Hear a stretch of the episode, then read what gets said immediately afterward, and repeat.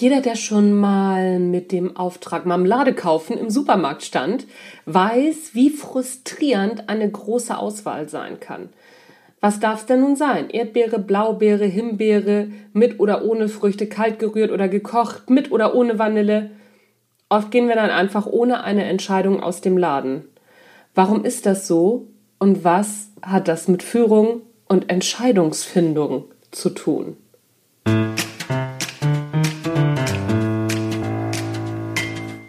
Hallo und herzlich willkommen beim Natural Leadership Podcast, der Podcast, der dir dabei hilft, der Mensch bzw. die Führungspersönlichkeit zu werden, die du sein willst. Du bekommst innovative Ideen, praktische Tipps, jede Menge Impulse und neueste Informationen aus der Hirnforschung für deinen beruflichen Erfolg und deinen persönlichen Entwicklungsprozess. Mein Name ist Anja Niekerken und ich freue mich, dass du dabei bist.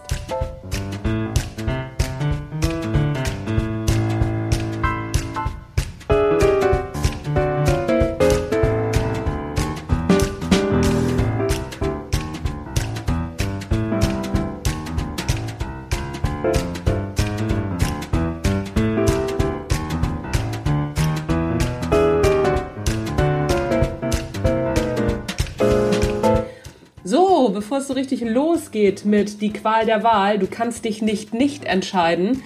Erstmal eine kurze äh, Entschuldigung, ich bin tierisch erkältet, also ich hoffe, dass es einigermaßen hörbar ist. Also, auf geht's. Vorab eine einfache, so ist es und so kannst du das abstellen Antwort, wenn man die Qual der Wahl hat und sich nicht entscheiden kann, die gibt es nicht. Viele verschiedene Faktoren sind an unseren Entscheidungen beteiligt. Hormone, Tricks von Verkäufern, die eigene Herkunft und die der Familie, unsere spontanen Gefühle und sehr mächtig gesellschaftliche Konventionen. Eins ist allerdings relativ klar, Entscheidungen hängen von Gefühlen ab. Wer keine Gefühle hat, kann nicht mehr entscheiden. Diese Entdeckung machte 1982 Antonio Damasio, ich weiß gar nicht, ob ich das richtig ausspreche, ich hoffe es mal, ein Neurologe. Einer seiner Patienten konnte sich nach einer Tumorerkrankung nämlich eben nicht mehr entscheiden. Die einfachsten alltäglichen Entscheidungen, die waren für ihn nicht mehr möglich. Der Mann wäre mit diesem Marmeladenauftrag vom Intro im Supermarkt im wahrsten Sinne des Wortes vor den Regalen verhungert, denn er hatte es einfach nicht mehr, hatte einfach nicht mehr die Möglichkeit, sich zu entscheiden. Und das hat die Neugier von eben diesem Damasio geweckt. Der forschte, woran diese Entscheidungsunfähigkeit wohl liegen könnte. Und er hat herausgefunden, tatsächlich brauchen wir Gefühle, um uns überhaupt entscheiden zu können. Nämlich das Gefühlszentrum dieses Patienten war durch seine Erkrankung ausgeschaltet. So, wer jetzt aber glaubt, dass Bauchentscheidungen beziehungsweise immer nach dem Gefühl zu entscheiden, das Beste wäre, der irrt.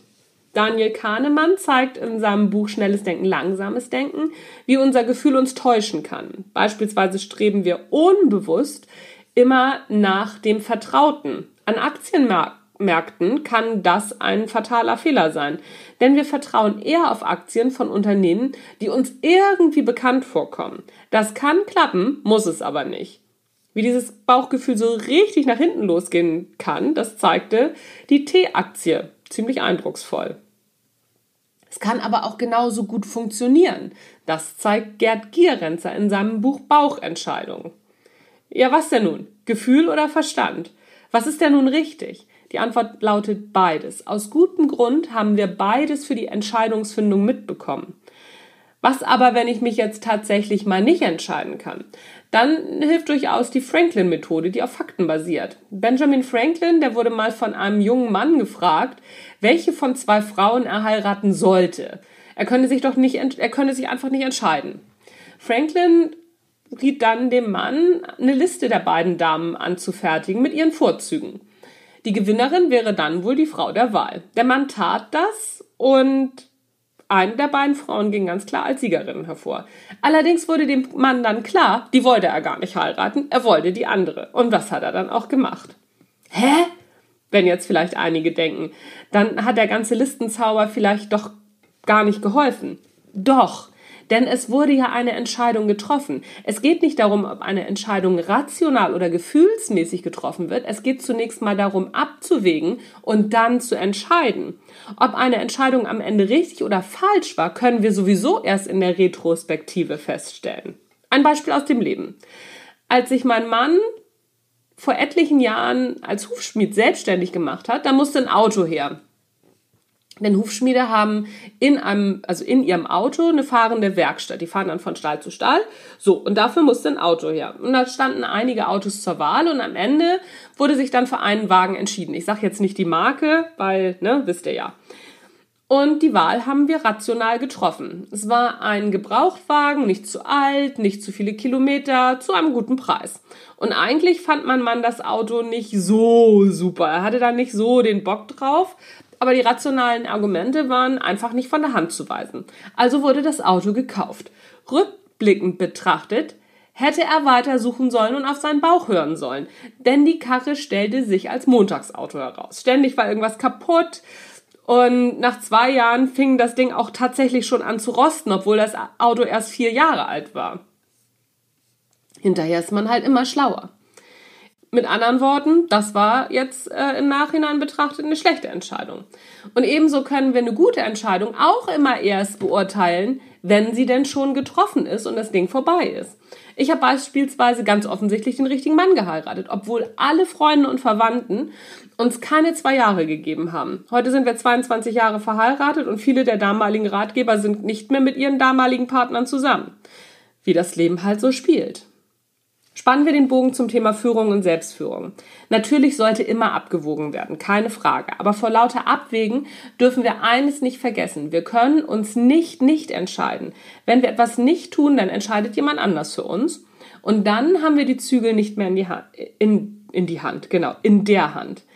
Wer selbstbestimmt leben und führen will, muss sich entscheiden und sich darüber klar sein, dass es im Vorfall keine Garantien gibt. Wer dem nicht gewachsen ist, ist zumindest in einer Führungsposition an der falschen Stelle. Und wie gesagt, ob wir am Ende aus dem Bauch heraus entscheiden oder die Fakten die Entscheidung treffen lassen, wichtig ist vorher einmal abzuwägen und dann müssen wir springen. Dann müssen wir die Entscheidung treffen. Weil ansonsten entscheidet das Leben, der Zufall oder jemand anders. Entschieden wird so oder so. Es wird etwas passieren. Wenn du am, im Driver Seat sitzen bleiben willst, entscheide dich.